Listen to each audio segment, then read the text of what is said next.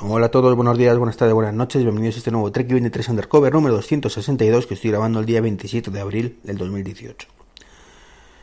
Bueno, tras el tema de Apple Pay de ayer del BBVA, que, supuso la alegría para muchísima gente, como ya comenté, y que está suponiendo esa bola de nieve que, que yo creo sinceramente que, que, está ahí y que el resto de, de bancos, empezando quizás por ING, que es el siguiente gran candidato, harán que, que, más tarde, que más pronto que tarde, mejor dicho, pues todos pasen por Apple Pay.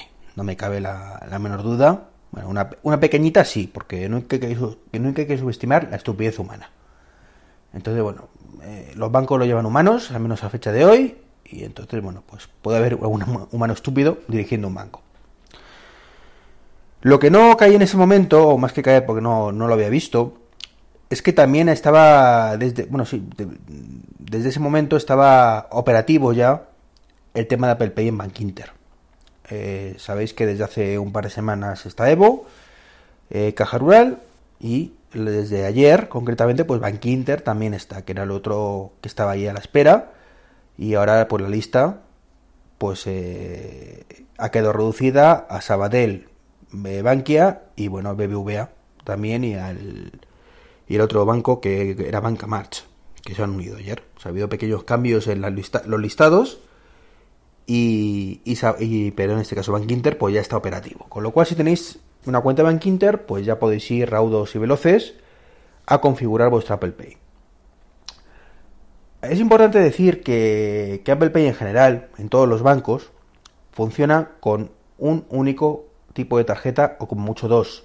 Es decir, podemos funcionar con la tarjeta de débito, que suelen ser la que funciona en todos, y cada vez más, como ocurre con Evo con, o con OpenBank, entre otros, con la de crédito. Pero para de contar. Lamentablemente, si tenéis otro tipo de tarjeta, de business o vete a saber, pues ninguna de esas tarjetas especiales, que se sale un poco de lo típico de para sacar o pasta o, o ponerlo crédito, os va a funcionar. O sea, no significa que en este caso Bank Inter no esté funcionando o que Evo no esté funcionando, sino simplemente que vuestro tipo de tarjeta no es compatible. Ya lo he visto en algún caso en Evo y ayer vi otro caso en Bank Inter. Entonces que, que lo sepáis, que solo va a funcionaros con débito y crédito. Que en mi caso son las que utilizo, pero bueno, no todo el mundo es como yo, evidentemente. Y, y sé, que sois varios que, que tenéis otros tipos de tarjeta y lamentablemente esas, por ahora, pues no son compatibles con Apple Pay. También quisiera aclarar un tema de Lowy. Eh, la oferta de Lowy de los 15 euros, pues eh, está ahí. Lo que pasa es que no está, no es, de acceso público, que esa parte no caí en comentarla. Si os metéis en la página web, como bien me, me comentasteis, alguno, eh, bueno, pues veréis que pone 25 euros. La forma de obtenerla, por lo que he leído, es llamando directamente atención al cliente y decir, oye, que a un amigo le habéis ofertado esto. Y entonces dice, ah, pues sí, efectivamente, señor, su amigo tiene razón. Y por ser tú, si tú que estás hablando en este momento conmigo, y como tu amigo se lo hemos ofertado, a ti también. Y entonces, bueno, pues ya os oferta los 15 pavos por llamadas ilimitadas y 20 gigas acumulables, que eso no lo comenté, de forma que lo que no gastes un mes, lo puedes gastar el mes siguiente. Eso está muy bien de Lowy. Eso está muy, muy bien de Lowy. Y sería genial, por ejemplo, que lo implementara Pepefone ahora que están tan felices con su red de más móvil de Yoigo y demás, y que tienen el control y que pueden ofertar lo que quieran, pues sería un buen momento para decir, mira, si tú no gastas los gigas este mes, lo puedes gastar el siguiente. Y sería estupendo porque significaría que yo con un mes normal gasto entre 3 y 5 gigas, ¿vale? Más o menos, pues tendría otros 15 gigas para gastar en verano, que es cuando realmente lo necesito, y tendría 35 y podría navegar tranquilamente, sin presiones y demás. Pero bueno, de momento es lo que tenemos. Eh, tampoco nos podemos quejar mucho de Pepephone, más allá de, de, como digo, el tema de la cobertura de Yoigo. Y bueno, pues veremos cómo, cómo evoluciona, si finalmente ofrece multisim, wifi calling eh, y el eSIM para el Apple Watch. Esto, pues, eh, al final acabo hablando siempre de Pepephone, no sé cómo lo hago. Eso eh, aclaraciones y matices de, de, lo de ayer. Hoy amanecemos, al menos eh, lo he visto ahora según me he levantado, con una triste noticia. Eh, es la crónica de una muerte anunciada. Realmente desde hace ya un año y pico, dos años, se asumía que esto era así, pero faltaba la puntilla final y era el comunicado de Apple diciéndolo. Y el comunicado de Apple diciendo es, se acabaron las estaciones Airport. No vamos a fabricar ni una sola más, eh, ni una sola, ni un solo más, ni una sola más estación Airport Express, Time Capsule o Airport Extreme. Se acabó eso. Eh, si queréis, podéis comprarlo en las tiendas hasta agotar stock. Y hasta aquí ha llegado este, este tema. Particularmente eh, lo veo un error. Un error. Eh, por supuesto, desde el punto de vista económico, pues seguramente no lo sea. Pero sí desde el punto de vista de imagen de marca. Está claro que eh, Apple vende tres estaciones AirPort al año en cada, en cada centro. Cada centro donde, o cada tienda donde tiene presencia. Pero también es cierto que esto es lo de siempre. Lleva sin actualizarlo desde 2012, tío. 2012, 2013, no, recuerdo cuándo. Eh, antes era un buen producto, hoy en día es un producto muy caro para lo que ofrece. No lo actualizas, la gente no compra. Lo que he hablado otra vez de, de autocrítica. Lectura de Apple. La gente no me compra esto, no es interesante actualizarlo. Claro, pero es que si no lo actualizas, la gente no te lo va a comprar. que es así. Tú estás matando el producto, igual que has matado otros tantos productos, como los iPod, por ejemplo. ¿Qué ocurre? Que en unos tiempos como son los actuales, donde están imponiéndose poco a poco, cuando bajen de precio lo harán más, las redes MES, pues esto ya no tiene cabida.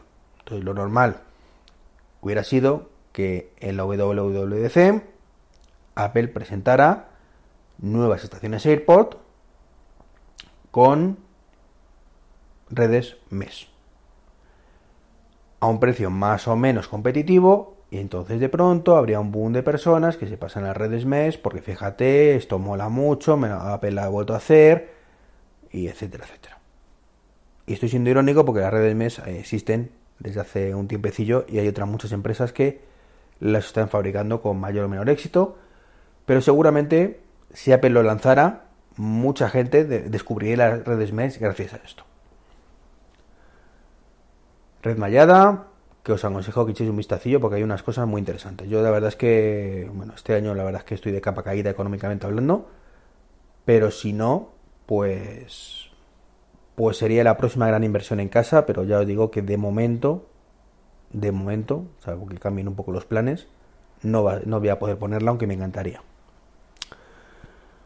Y luego se queda otra, otra pata coja, que es AirPlay. AirPlay es el protocolo de Apple, que sabéis que va para emisión de contenido en streaming, bueno, streaming a través de un dispositivo para emitirlo a, unos altavoces. Y a diferencia del Chromecast Audio, que yo particularmente mm, veo como una auténtica maravilla, bueno, pues Apple no ofrece nada para que tú a un equipo antiguo, antiguo o incompatible, de acuerdo con, con AirPlay, pues puedas hacerlo milagrosamente AirPlay.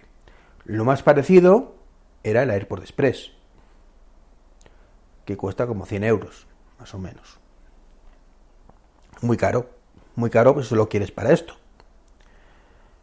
Y tampoco sé si va a ofrecer alternativa. Si Apple ofrece alguna alternativa a esto para que el AirPlay empiece a triunfar como la Coca-Cola, pues vale.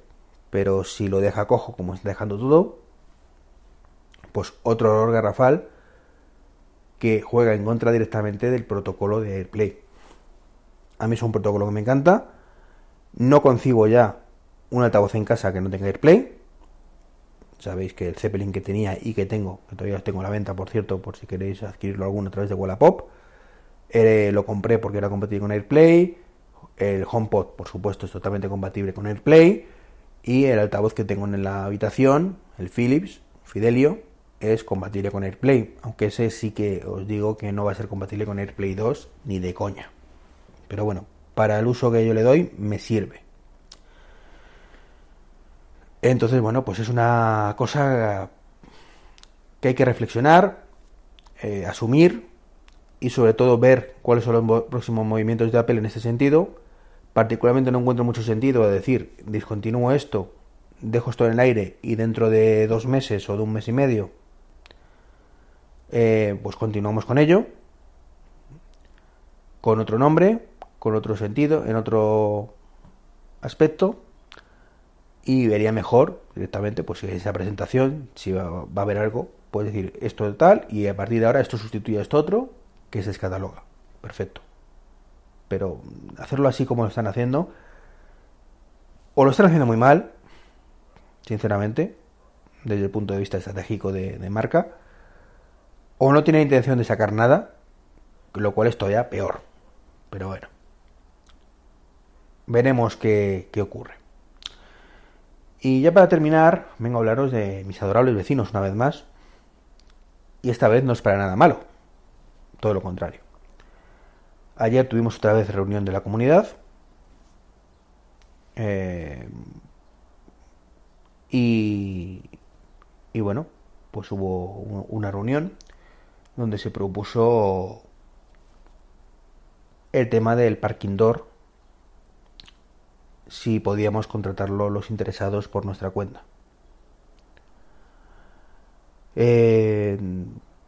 Era una reunión que inicialmente yo no iba a poder asistir porque me tocaba trabajar, pero lamentablemente pues tuve un pequeño golpecillo con el coche hace, hace dos noches. Y bueno, ayer por lo menos estuve, me, me dijeron que me quedara en casa. Así que bueno, por lo menos pude asistir a la reunión de la comunidad. El coche, por cierto, bien, un, un toquecito por detrás, pero bueno, mi espalda, que la tengo delicada, es la que más ha sufrido.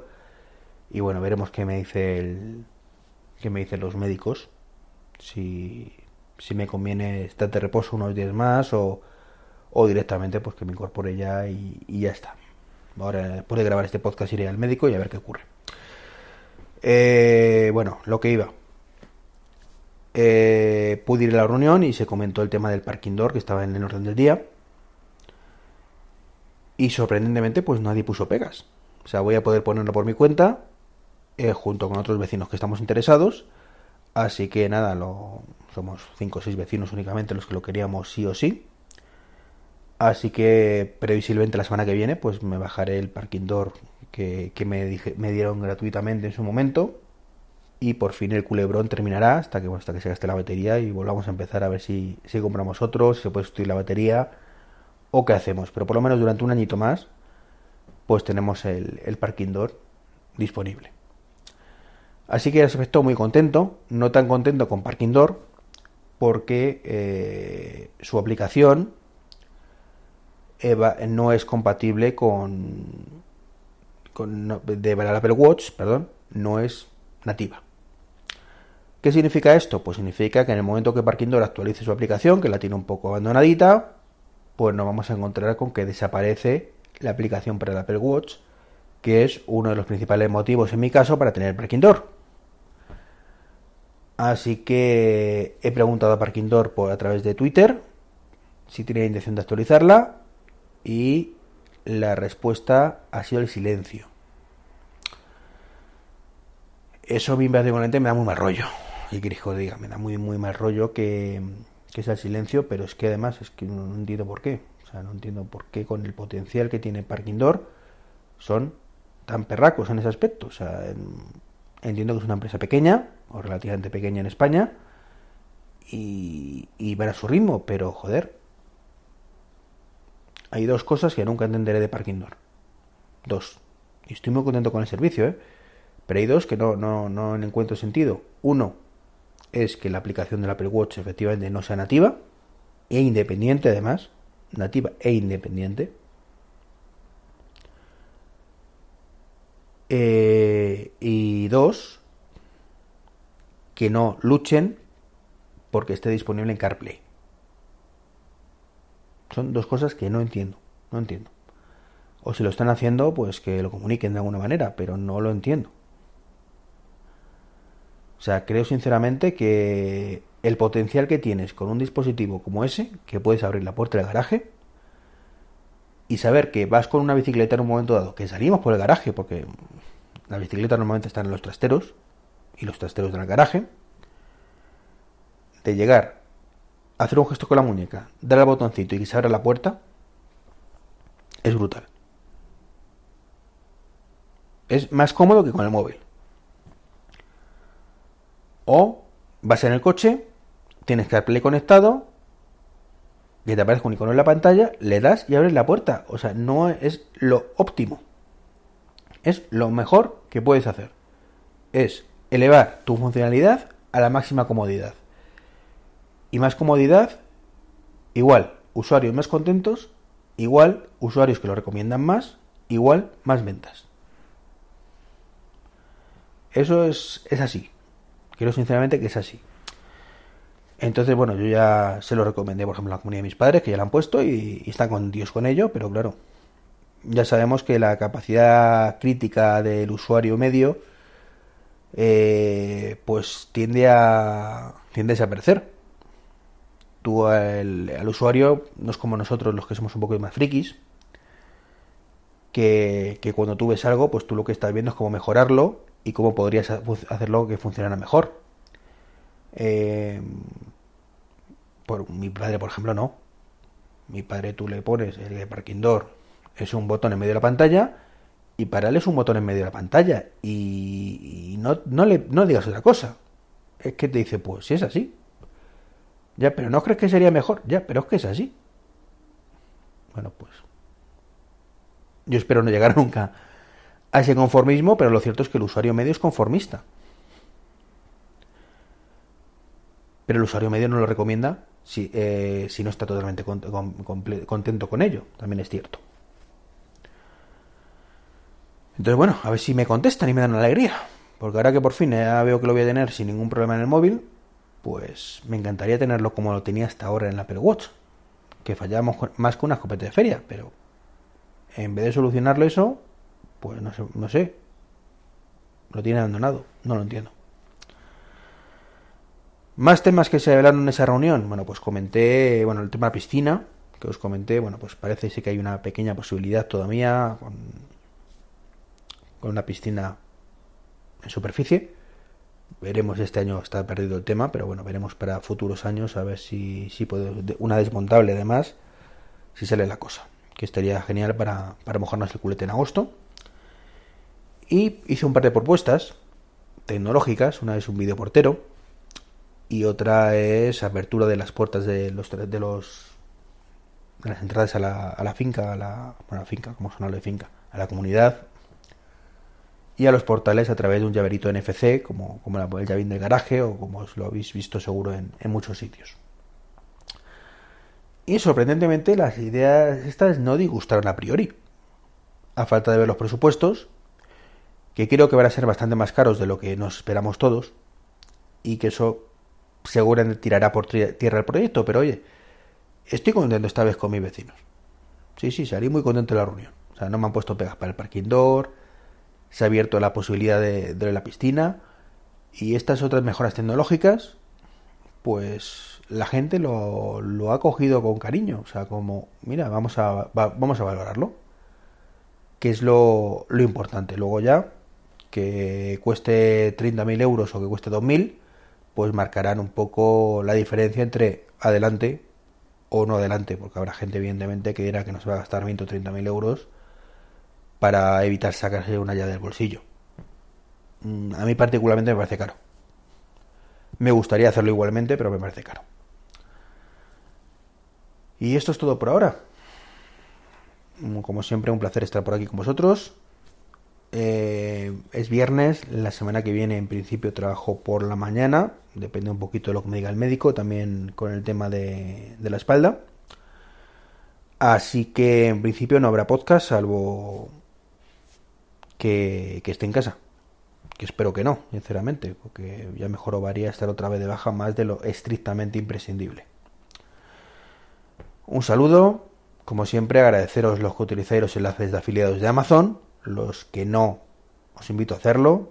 Simplemente tenéis que meteros en, la web de Tuos o de trek23.com. Tuos es t w Y ahí tenéis un enlace de afiliado de Amazon, le dais y ya compréis lo que queráis, que a vosotros no os va a costar nada.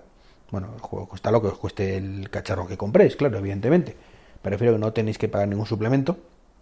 Y una pequeña parte de, ese, de esa compra, muy pequeñita, pero que ayuda, vendría para las arcas del blog y del podcast.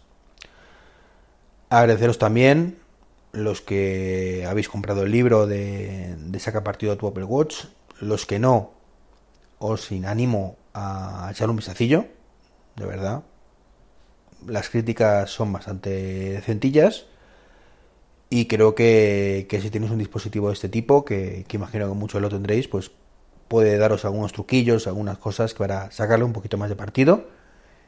Y por supuesto, si además ponéis una referencia en iTunes, perdón, en el iBooks Store, mejor que mejor, igual que si la ponéis del podcast en iTunes. Y por último, ya dejo el spam, invitaros a echar un vistacillo al canal de YouTube, que es que he comentado varias veces que lo estoy relanzando. Y bueno, la cosa va, la cosa va lenta a pesar de que he publicado unos cuantos vídeos y que bueno, echar un vistacillo a ver qué os parecen y si queréis, pues os agradecería que os suscribierais, ya que eso ayuda a seguir publicando más contenido. No me enrollo más, un saludo y si va todo bien, hasta dentro de un par de semanas.